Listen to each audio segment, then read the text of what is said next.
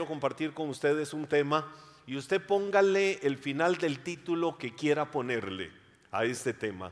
Lo he llamado El que no sirve.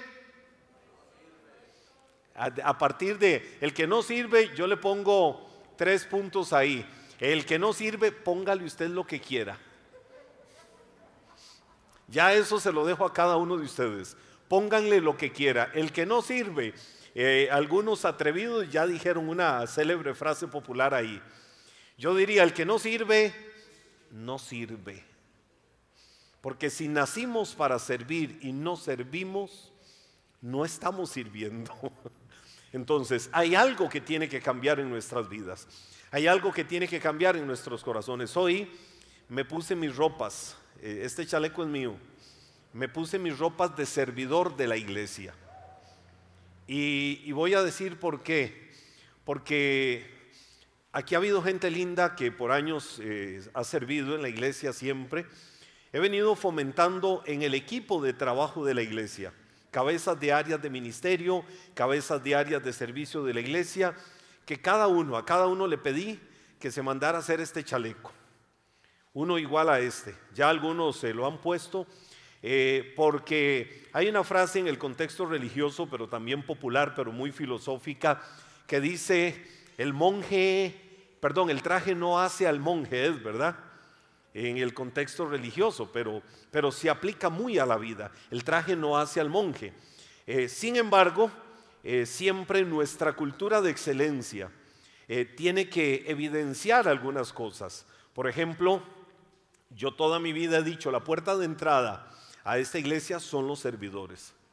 Y, siempre ustedes ven gente afuera, a veces gente por algunos lados con sus rótulos de bienvenida, eh, mientras no esté lloviendo, eh, eh, la gente sirviéndole. Siempre he dicho, quiero a los servidores con una sonrisa, con una actitud de servicio, que la gente diga, llegué a, por lo menos a la sucursal del cielo, llegué a algo muy parecido al cielo, con la actitud de servicio. Eh, que debemos de tener. Pero también he dicho, en Iglesia Maná, yo no quiero en ninguna área vacas sagradas, nunca, no quiero vacas sagradas. Cuando digo no, el término vaca sagrada se usa para definir a alguien que dice, Dios me llamó a esto y a esto me llamó Dios y yo jamás voy a hacer otra cosa. Decía, y ya estoy, ya he entrado en materia con el tema, Decía una vez y quiero refrescar esta historia, porque tiene muchos años, pero esta historia me recuerda a esto. Había un hombre que tenía una voz privilegiada para servirle a Dios, para cantar. O sea, era, era una voz de cantante extraordinaria, eh, todo un salmista, todo un adorador. Y ese hombre anhelaba el día que llegara a ser el director de alabanza de su iglesia. Yo no sé si alguno lo conoce, me levanta la mano. Él se llama Marcos Witt. Eh, Marcos Witt, una de las voces más conocidas, y yo creo que aquí casi que el 100% sabemos quién es Marcos Witt. A Marcos Witt anhelaba servirle a Dios, anhelaba ser el director de alabanza de su iglesia. Resulta que un día el director de alabanza deja de estar, por diversas razones deja de estar al frente de la iglesia eh, como director de alabanza. Y entonces Marcos Witt en su ahí en su hablar, no, pues Dios, este es el momento mío. Y ya él se veía como el gran director de alabanza de la iglesia. Resulta que en esos días recibe una llamada del pastor de la iglesia y le dice, eh, la secretaria del pastor, hermano Marco, necesito que venga a una reunión tal día, tal hora con el pastor. No, hermana, ni me diga, pues ahí voy a estar yo. Oiga, llegó el día de la reunión. Marcos Witt se puso su mejor traje, su valija ejecutiva, su caminar, hasta cambió para llegar a la reunión con el pastor se presentó a la recepción. Hermana recepcionista, pues dígale al pastor que aquí está. Casi se le sale decir su nuevo director de alabanza. Y entonces, cuando llegó, dígale al pastor que aquí está el hermano Marcos Witt. Y entonces ya, luego el pastor lo pasa. Hermano Marco, hemos visto su actitud de servicio, su entrega, su dedicación a la iglesia. Eh, usted tiene talentos, tiene dones, tiene una gracia especial de Dios para servir.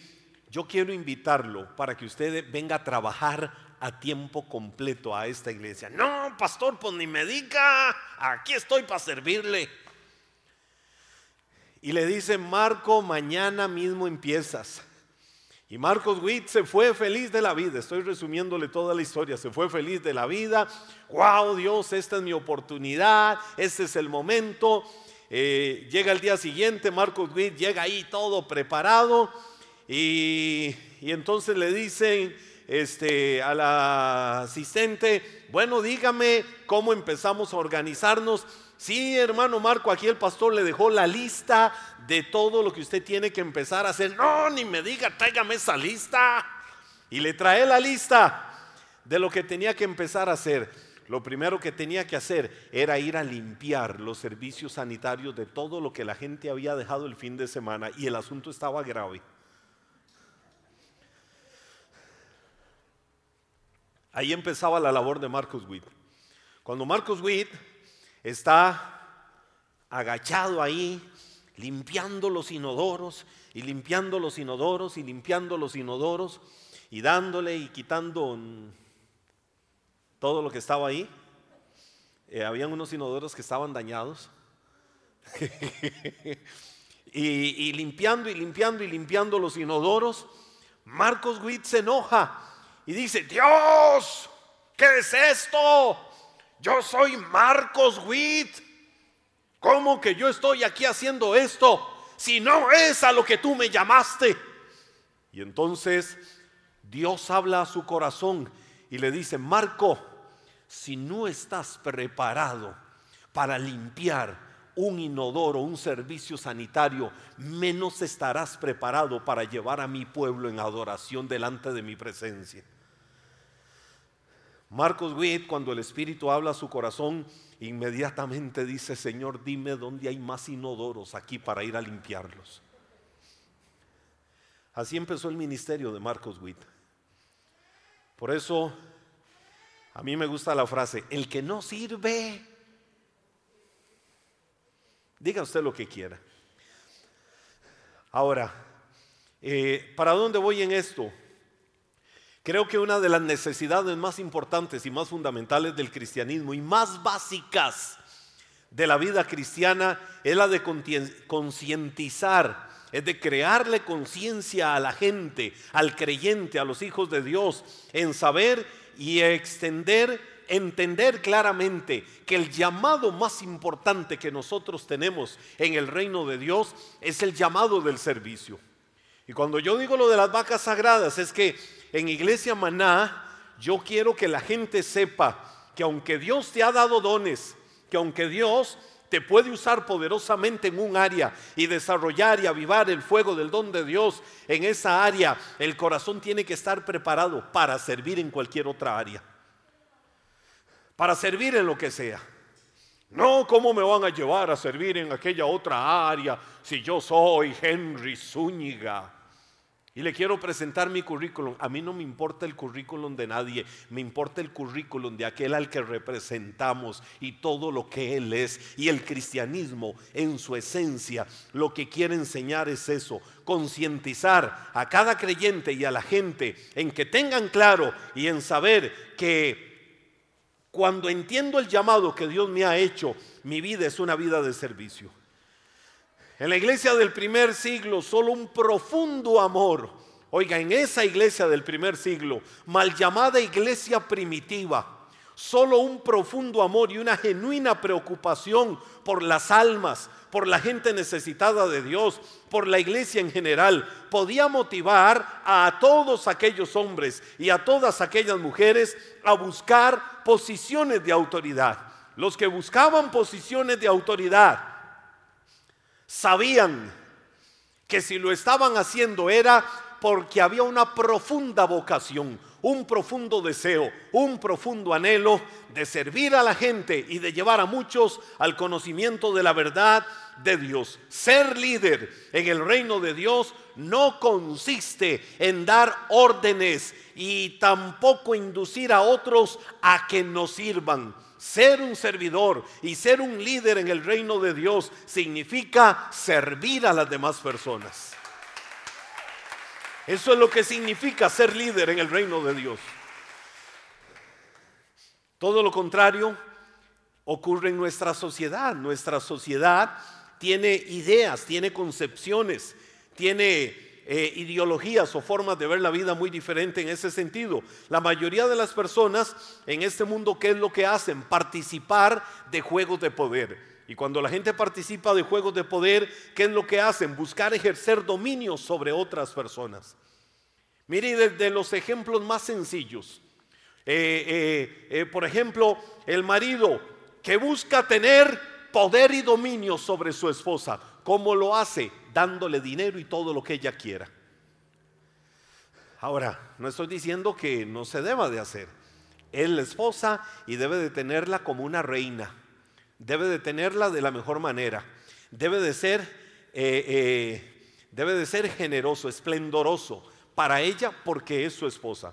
Pero hay quienes lo hacen para a través de eso tener dominio, tener poder, ejercer control sobre la vida de ella. O esposas que usan el sexo, algo lindo, hermoso y etcétera, etcétera, etcétera, que Dios creó, que Dios lo creó pero en su mente lo usan para con eso tener control y dominio sobre la vida de su esposo. En el mundo la gente tiene una concepción de, autoridad desde una perspectiva manipuladora. ¿Cómo ejercemos control sobre las demás personas? Eh, hay niños que buscan liberarse del control de sus padres. Mire, en nuestros tiempos, yo en mis tiempos de crianza, poquitos años atrás, Doña Luz, mi mamá tenía unos códigos que todavía por ahí se le salen algunos. Tenía unos códigos, eh, mirada número uno, mejor cállese, no diga nada. Paso número dos, quedaba, mejor quédese quedito y no diga absolutamente nada más levantaba un poquito un pie, quédese calladito mejor. Váyase para el cuartito callado o vaya haga lo que le están diciendo que debe de hacer. Oiga, tenían unos códigos que Dios libre usted levantarle la voz a su papá o a su mamá. O algunos tenían ahí en la casa eh, algunos licuados eh, de algunos productos, sobre todo mexicanos, pero bien fuertes, que arden mucho en los labios, cuando se atrevían a decir algo. Oiga, había códigos de todo tipo. Hoy, ¿qué ha pasado? Los papás están buscando cómo ganarse el respeto de sus hijos, porque la sociedad ha venido a imponer cosas.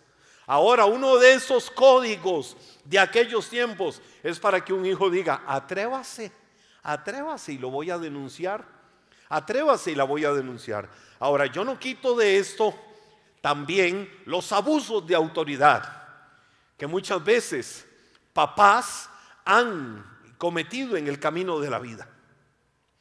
Cuando más que un ejercicio de autoridad, más que un ejercicio de disciplina, lo que han hecho es descargar su ira, descargar su furia, descargar su enojo sobre la vida de un hijo, maltratándole física, emocional, psicológica y de cualquier forma a sus hijos.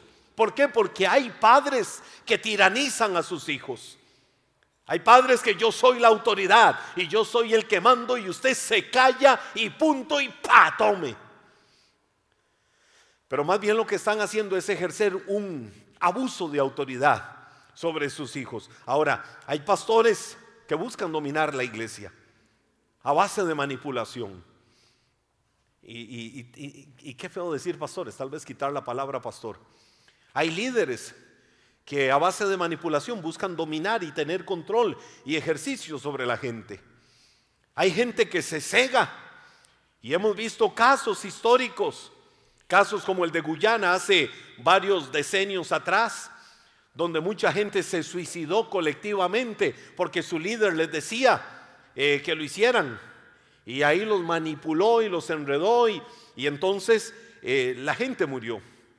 El caso de Waco, Texas, en la década de los noventas también, donde muchos perecieron en un incendio, donde aquel loco, David Cott creo que se llamaba, eh, logró manipular a la gente para tenerlos encerrados y al final hubo muchas personas que murieron literalmente carbonizados. ¿Por qué? Porque ejercen un control, ejercen un dominio sobre la gente. Miembros de iglesia que buscan controlar a sus autoridades. Yo aquí soy diezmo grande y yo digo lo que se tiene que hacer. No es diezmo grande y ni es diezmo pequeño. El diezmo la gente no lo da para decir tengo control sobre la iglesia. Lo da en obediencia, lo da en gratitud a Dios y porque sabe que esa es una fuente poderosa de bendición espiritual y material para su vida y lo hace para honrar a Dios y como una muestra de amor a la obra del Señor. O diferentes formas. La iglesia no es una democracia, la iglesia es una teocracia. Pero la sociedad se envuelve en esto de querer manipularse unos a otros. Políticos que sacrifican lo que sea en esta vida con tal de mantenerse en el poder, con tal de ejercer control, con tal de ejercer dominio. Y hay algunos que no los tenemos muy lejos de las fronteras de nuestro país. ¿Cómo ejercen el control y el dominio? Usando su abuso de autoridad para mantenerse ahí casi que, casi que perpetuamente. Eso es lo que la gente hace. ¿Por qué? Porque tienen la mentalidad de que los demás deben de servirme a mí. Tienen la mentalidad de que yo tengo el poder y tener el poder es tener control y tener dominio sobre las demás personas. Había un físico y filósofo alemán enemigo del cristianismo. Ese hombre se llamaba ah, Friedrich Nietzsche, Friedrich Nietzsche, y él dijo esta frase: las ansias de poder son el instinto básico del ser humano. Por eso también dijo que, oiga lo que ese hombre dijo, si existieran dioses, tendríamos que asesinarlos por envidia, porque el hombre desea controlar su propio destino y estar por encima de los demás. No deja de tener razón, pero un hombre enemigo del cristianismo decía, si existen dioses, o si existe un Dios, hay que asesinarlo por envidia, porque cada quien tiene que tener en su corazón eh, eh, el sentir de poder, de llegar y tener el poder más grande y absoluto por encima de los demás. Ahora, para esta forma de pensar de este hombre y que la tienen muchas personas, es un duro golpe descubrir que la grandeza del ser humano viene por la vida de servicio. Y es un duro golpe para estas personas saber que el liderazgo se logra sirviéndole a todas las demás personas. El verdadero liderazgo. Por eso desde la perspectiva bíblica hay principios de la vida de servicio.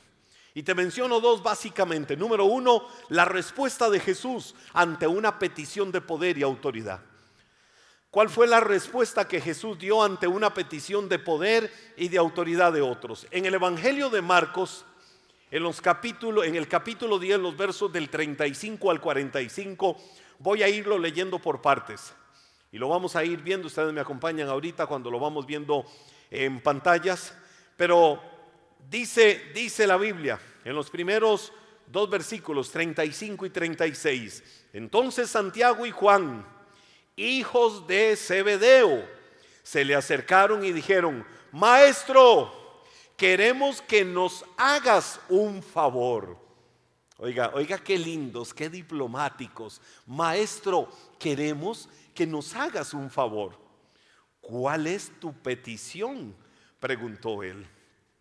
Claro, vienen muy diplomáticos, muy respetuosos. Maestro, queremos que nos hagas un favor. Otras versiones hablan de la mamá de ellos.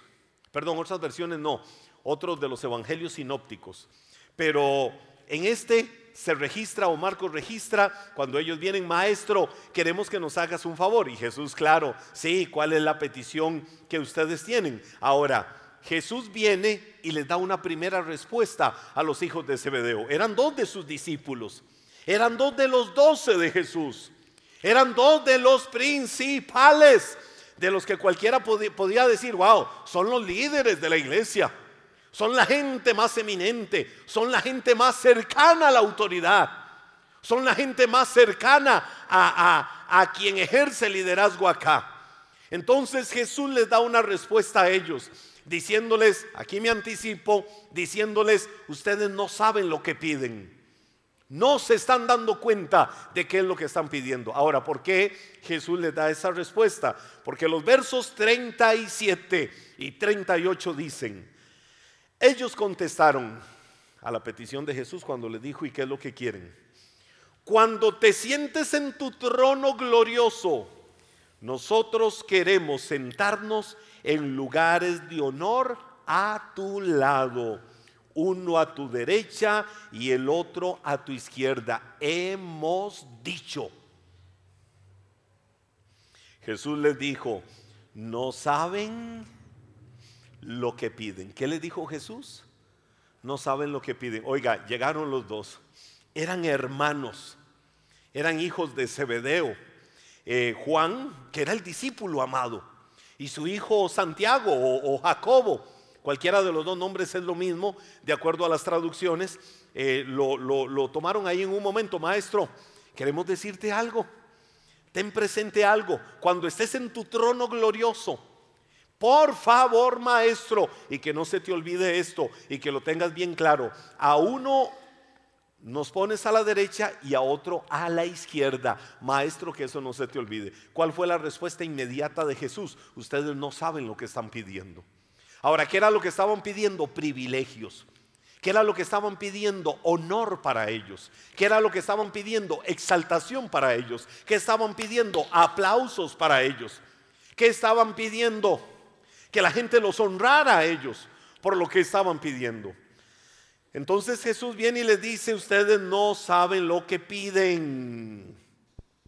¿Acaso pueden beber de la copa amarga de sufrimiento que yo estoy a punto de beber? ¿Acaso pueden ser bautizados con el bautismo de sufrimiento con el cual yo tengo que ser bautizado. ¿Qué les estaba diciendo Jesús? El tener privilegios, el tener honor y el tener estas cosas es el resultado de pagar un precio.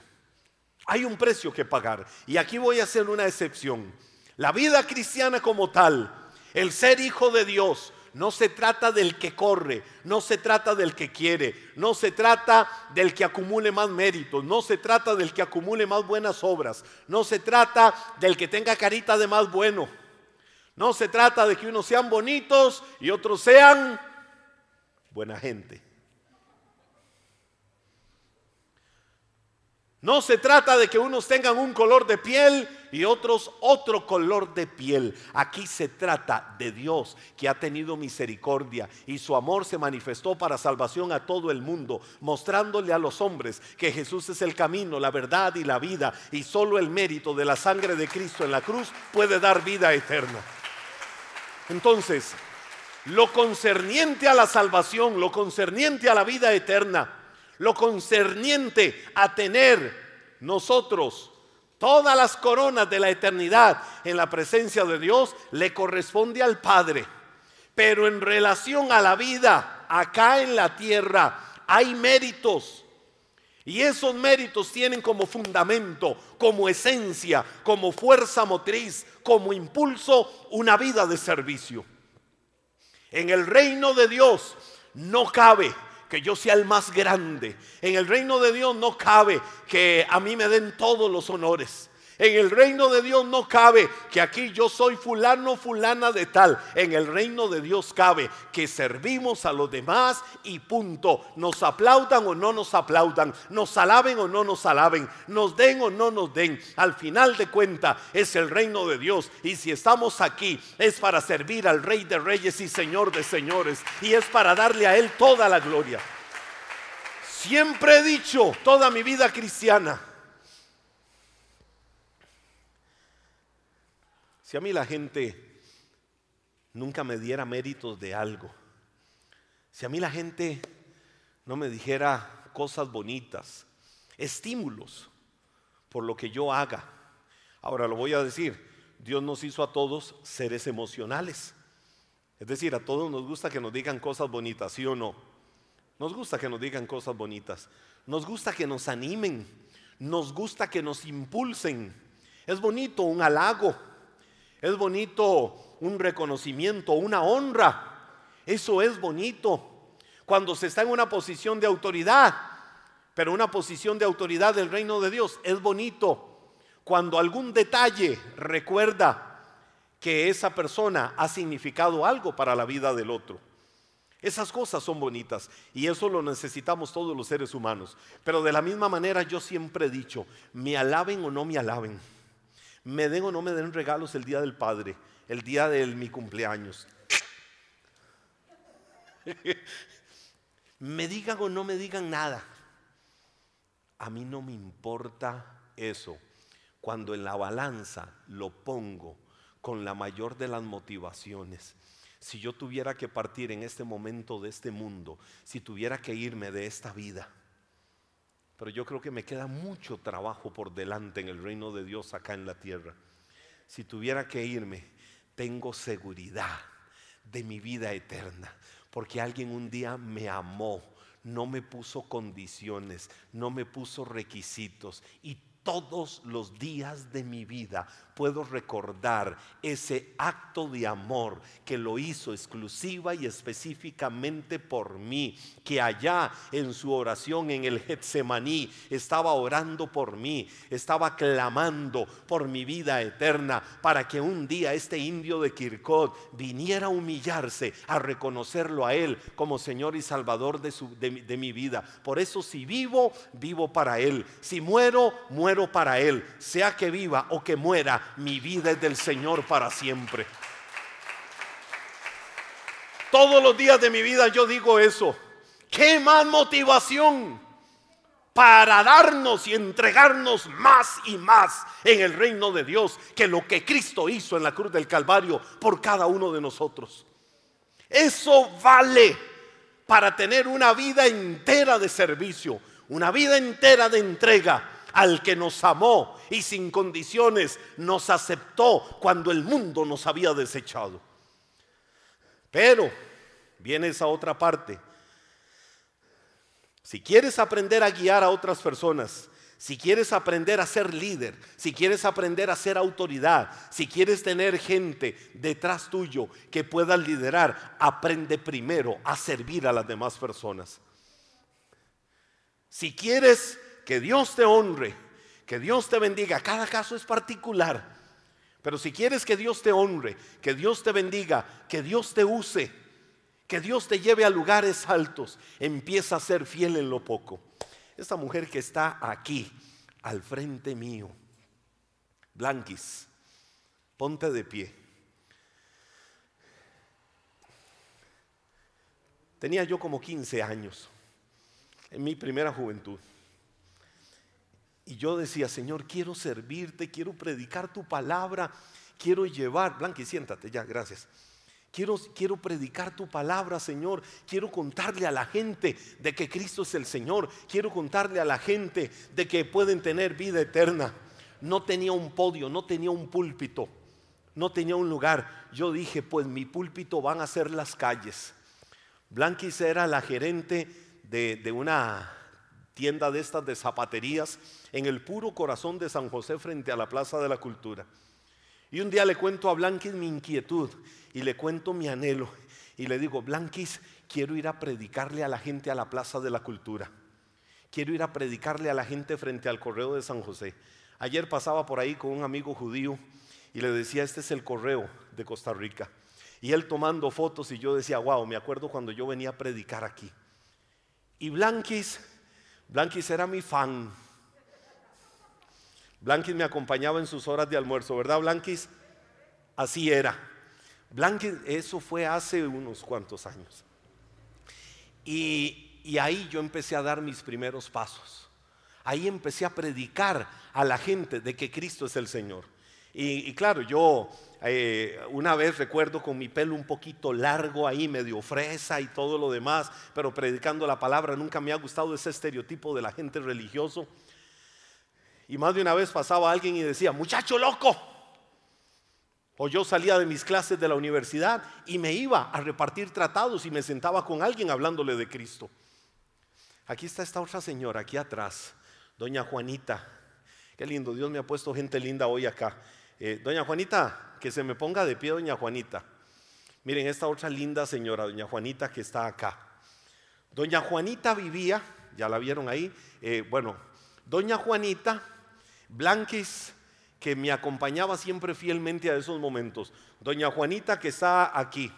Doña Juanita vivía en Oliva de Zixaola de Limón. Es así, ¿verdad? Más o menos la geografía. Es decir, en la pura frontera con Panamá, pero por el lado de Limón. Gracias, doña Juanita. Miembro fiel de la iglesia también hace muchos años. Recuerdo que con un hijo de doña Juanita nos íbamos a veces a predicar a los barrios, a todas esas calles polvorientas, en la noche sin luces, sin fluorescentes, nos íbamos a predicarle a la gente, lo que se llamaban campos blancos. Entonces yo me escapaba dos o tres días que tuviera libre y me iba donde doña Juanita. Nunca se me olvida, eh, en una ocasión llegué para un diciembre donde doña Juanita, cerca de la Navidad, llegué solo, llegué a evangelizar llegué a hablar de Cristo a esos barrios. Llevaba mis tratados y llevaba un montón de cosas. El día anterior se había desatado eh, una onda tropical fuertísima que había inundado todo eso. Literalmente todo aquello era como está hoy, el Caribe de Costa Rica. Y esa noche en la casa de doña Juanita, oiga, yo pasé orando toda la madrugada porque ese aguacero fuertísimo, y eran esas casas que tenían basas, ¿verdad? Unas bases ahí, y yo nada más escuchaba las agüitas del río Zigzagola donde se iban acercando debajo de la casa. Y yo decía, Señor, guárdanos, guárdanos. En esa ocasión, al día siguiente, yo tuve que devolverme porque la crisis era muy fuerte. Había gente fallecida, gente desaparecida. El asunto estaba complicado. Y recuerdo que me vine un 24 de diciembre me vine para, para Cartago otra vez. Tres, cuatro días después, doña Juanita, ¿verdad? No recuerdo más o menos por ahí, esa casa de doña Juanita se la llevó el río Zigzaola. ¿Verdad que sí? Así fue esa historia. Se la llevó el río Zigzaola. Pero ¿por qué cuento estas historias? Porque en mi caso particular, Dios a mí me ha pasado por procesos procesos donde he caído, me he levantado, procesos donde me he entregado, no he tenido méritos de nada, procesos donde hemos hecho la obra del ministerio, hemos servido a Dios apasionadamente, donde hemos tenido que pasar muchas cosas. Y pongo estos ejemplos porque fueron muy ilustrativos ahorita que los vi acá. Pero podemos poner muchas cosas. A mí no me gusta nunca predicar de mí mismo. Pero me sirven estos lindos ejemplos. ¿Saben por qué? Porque hay un proceso particular que Dios tuvo conmigo.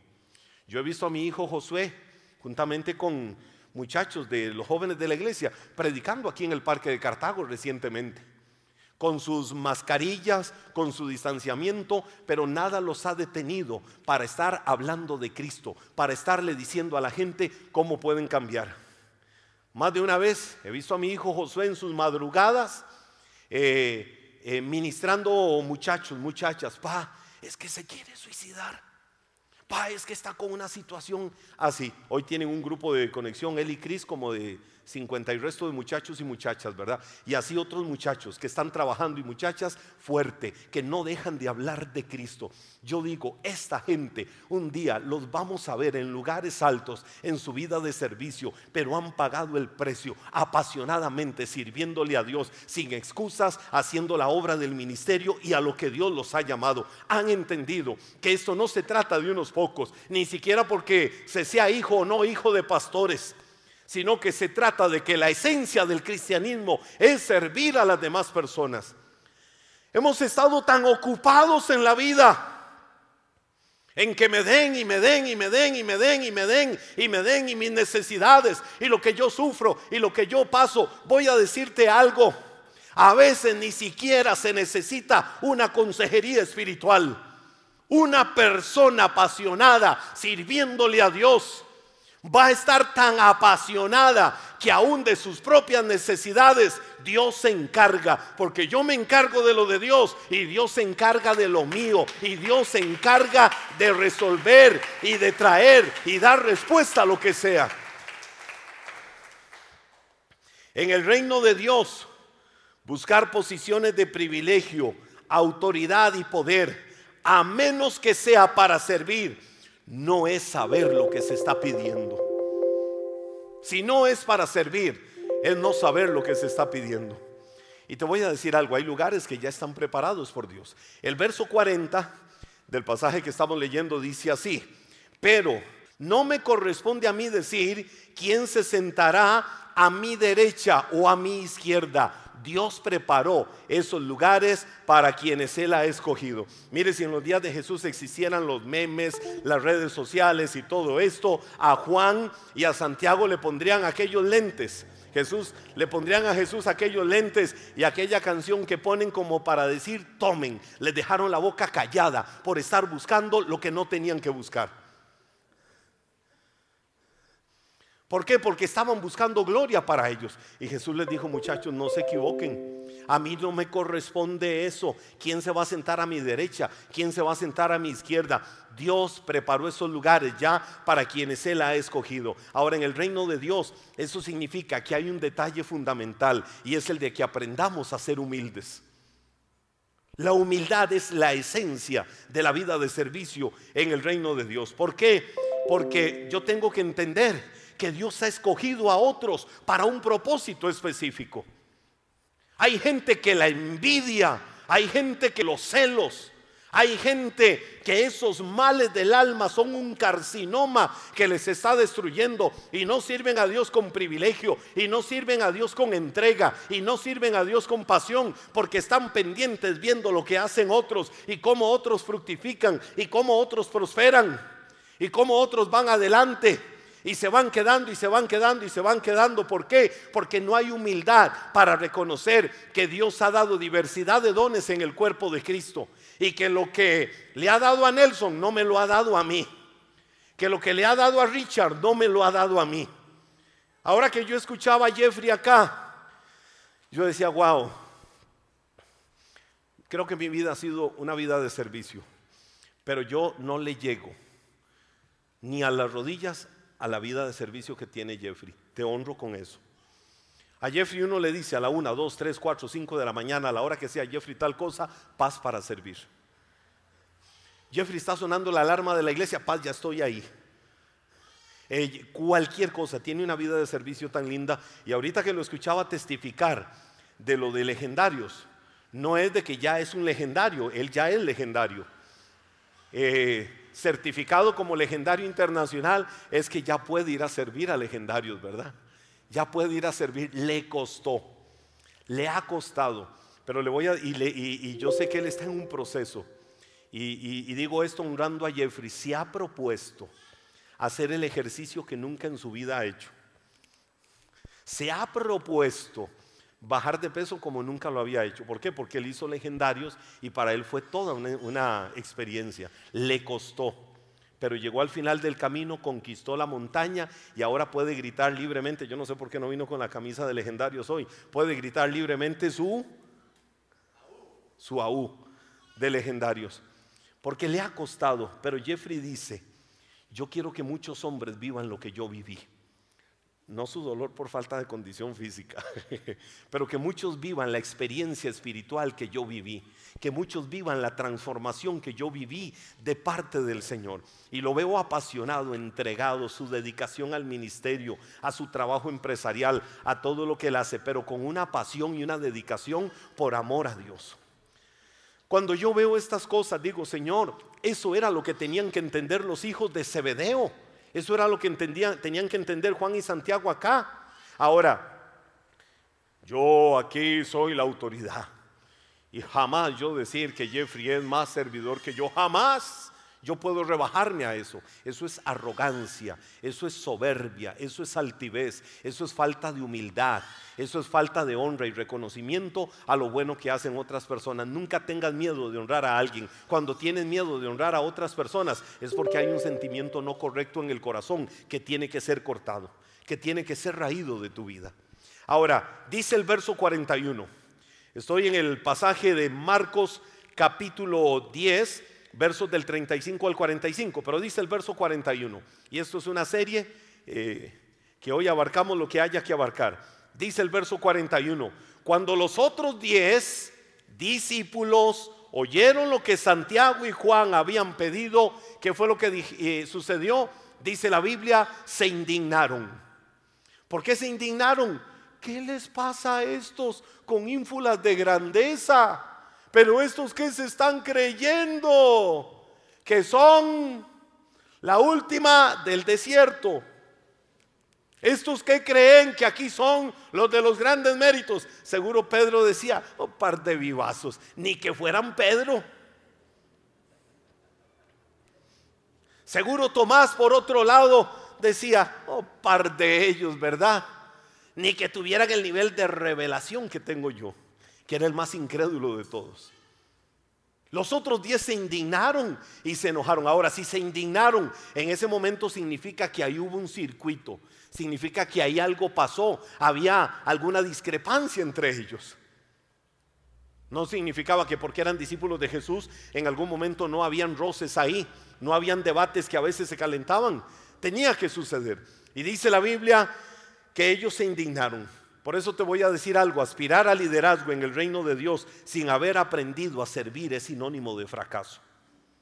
Y Jesús nos estaba llevando por ese proceso para que ellos entendieran que aspirar al liderazgo en el reino de Dios, aspirar a algo grande en el reino de Dios sin haber aprendido a servir era sinónimo de fracaso. Ser siervo es el requisito, ser siervo de otros, servir y no importa donde esté sirviendo, lo hago con alegría, lo hago con gozo, lo hago con la mejor actitud, porque es para la gloria de Dios.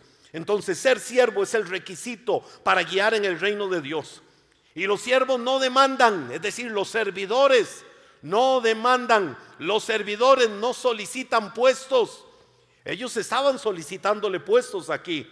No les interesa si son populares o no. No les interesa si les dan o no les dan. Ellos saben que tienen claro que deben de servir. A la historia no le interesa la categoría o título que hayas tenido. A la historia de la vida no le interesa cuántos títulos o cuánta categoría hayas tenido, ni el cargo que hayas ocupado, sino solo la calidad de tus hechos y tu carácter como un servidor. Nada te va a hacer dejar un legado más grande en esta vida que el carácter de un servidor. Esta no es una enseñanza para líderes, esta es una enseñanza para cristianos en general. Esta es una enseñanza para que todo hijo de Dios tengamos muy claro que si estamos puestos aquí es para servir a los demás, que si estamos puestos aquí es para decir como el profeta Isaías, Señor, heme aquí, no le puso condiciones, le dijo, heme aquí, envíame a mí. Oiga, Isaías no sabía lo que se había metido. Predicó y predicó y predicó y predicó y predicó y predicó la palabra. ¿Sabe cuántos se convirtieron con el profeta Isaías? Ni una sola persona. Pero como Pablo pudo decir, he llegado al final de la carrera. He peleado la buena batalla por lo demás, me espera la corona de vida que el Señor, juez justo, tiene preparada para mí en aquel gran día. Dice el verso 42, Marcos capítulo 10. Así que Jesús, y aquí Jesús, tuvo que parar el asunto, porque se estaba calentando el ambiente. Así que Jesús los reunió a todos y les dijo, Ustedes saben que los gobernantes de este mundo tratan a su pueblo con prepotencia y los funcionarios hacen alarde de su autoridad frente a los súbditos. ¿Qué estaba enseñándoles Jesús? En tu vida de servicio aprende algo. Nunca te enseñorees de la gente. Todo lo contrario. Ponte delante de la gente sin distinción de tamaño, de sexo, sin distinción de clase social, sin distinción de apariencia. Ponte delante de la gente, no con una actitud de enseñorearte y decir, aquí estoy yo la autoridad, aquí estoy yo el que mando. No, ponte delante de la gente para decirles, para servirles. Ese es un lema que por años yo he inculcado en la gente. Siempre respóndele a la gente para servir. No podemos decirle sí a todo a la gente, pero siempre la actitud del corazón tiene que ser para servir. Decirle a la gente para servir. Eso es lo que te va a hacer alguien grande en el reino de Dios. ¿Qué dice Primera de Pedro capítulo 2 versos, perdón, capítulo 5 versos 2 al 3? Cuiden del rebaño que Dios les ha encomendado. Cuiden del rebaño que Dios les ha dado háganlo con gusto, no de mala gana ni por el beneficio personal que pueden obtener de ello, sino porque están deseosos de servir a Dios. No abusen de la autoridad que tienen sobre los que están a su cargo, sino guíenlos con buen ejemplo. Te voy a decir algo, tú y tu liderazgo serán tan grandes como lo sea tu vida de servicio a las demás personas. Sirve a los demás.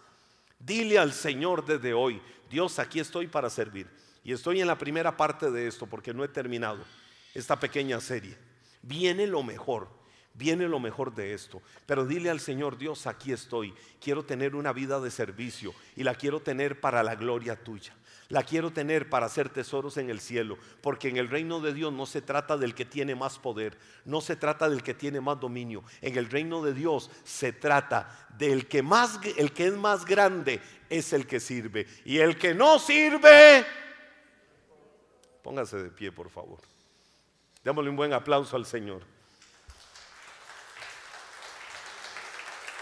Hace días quería desarrollar, empezar eh, hacer un alto en la línea de, de temas dinámicos, prácticos, sobre fortalecer tu vida de fe, tu vida dinámica y práctica en este mundo, para enfocarme un poco en esto. Tenemos que tener actitud de servicio. Me decía una persona antier, y lo puedo decir con libertad porque a ellos, ellos se ríen de sus propios chistes. Me decía, ¿cómo muere un argentino? Pero son los argentinos del Río de la Plata. Y le digo, ¿cómo? Me dice, se sube a su ego y se cae. ¿Cuántas veces nosotros vivimos montado en un ego? que yo digo, ¿de dónde salió ese ego? Una vez, hace muchos años, yo vivía en el West Texas, en una ciudad que se llamaba Odessa, en el puro oeste del estado de Texas. Y viviendo allá un día llega una persona y me dice, ¡Ah, tico! Argentinos de Centroamérica. Y le digo, ¿y qué quiere decir eso? Y me dice, que se inflan solos, son unos arrogantes, orgullosos. No me conocía. Y su saludo de presentación fue ese, ¡Atico! Y yo dije, me quedo callado. Y como voy a empezar a tenerlo cerca, le voy a mostrar cómo es un tico en el reino de Dios. Aquí no se trata de nuestra ciudadanía terrenal, se trata de que somos ciudadanos del reino de Dios. Y si somos ciudadanos del reino de Dios, bajémonos del ego, bajémonos de la soberbia, bajémonos de cualquier sentimiento de grandeza y digamos, Señor, heme aquí, aquí estoy para servirte. Aquí estoy para hacer lo que tú me has mandado hacer. Si soy fiel en lo poco, Dios me va a empezar a llevar a lo mucho.